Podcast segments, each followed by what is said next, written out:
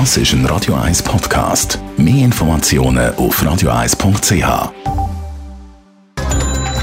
Netto. Das Radio 1 Wirtschaftsmagazin für Konsumentinnen und Konsumenten wird Ihnen präsentiert von Blaser Greinicher. Wir beraten und unterstützen Sie bei der Bewertung und dem Verkauf von Ihrer Liegenschaft. blasergreinicher.ch Dave Burkhardt. Die Angebotsmieten in der Schweiz steigen weiter. Laut dem Homegate-Index haben die Mieten im Oktober schweizweit um 0,2% zugenommen. Am höchsten ist der Anstieg mit 1,3% im Kanton Schweiz. In der Stadt Zürich sind die Angebotsmieten um ein Dreiviertel Prozent angestiegen. Der Schweizer Automarkt leidet unter der weltweiten Chipkrise. Laut Auto Schweiz sind im Oktober noch ein mehr als 15.000 neue Autos auf die Schweizer Straße gekommen. Im September sind es noch über 20.000 und damit über 28 Prozent mehr gewesen. Über das ganze Jahr liegen die Verkäufe gerade noch knapp 6 Prozent über Vorjahr.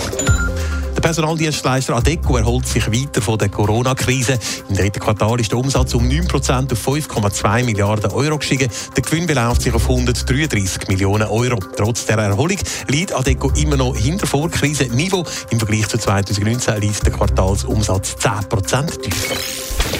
Der Global Tobacco Index stellt der Schweiz kein gutes Zeugnis aus. Die Studie misst die Anstrengungen von der Politik gegen die Einflussnahme von der Tabakindustrie und in diesem Bereich hat die Schweiz tüchtig Nachholbedarf. Dave Burkhardt.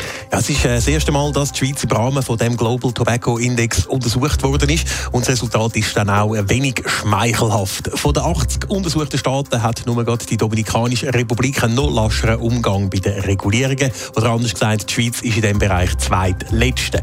Laut der Studie, die am Tag vorliegt, mischt die Tabakindustrie bei uns praktisch ungehindert in der Diskussion um Regulierungsmaßnahmen mit. Kann das neue Tabakproduktegesetz die Abhilfe schaffen?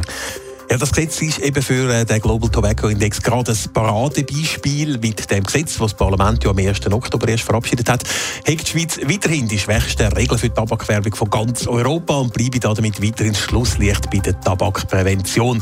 Die Arbeitsgemeinschaft Tabakprävention Schweiz sieht in dem Gesetz die direkte Folge vom massiven Lobbying von der Tabakindustrie. Ändern wollen das jetzt die Initianten von der Volksinitiative Kinder und Jugendliche ohne Tabakwerbung. Die ist nach der Verabschiedung von dem revidierten Tabak Tabakgesetz nicht gezogen worden. Zur Abstimmung kommt sie dann im nächsten Februar. Netto, das Radio 1 Wirtschaftsmagazin für Konsumentinnen und Konsumenten.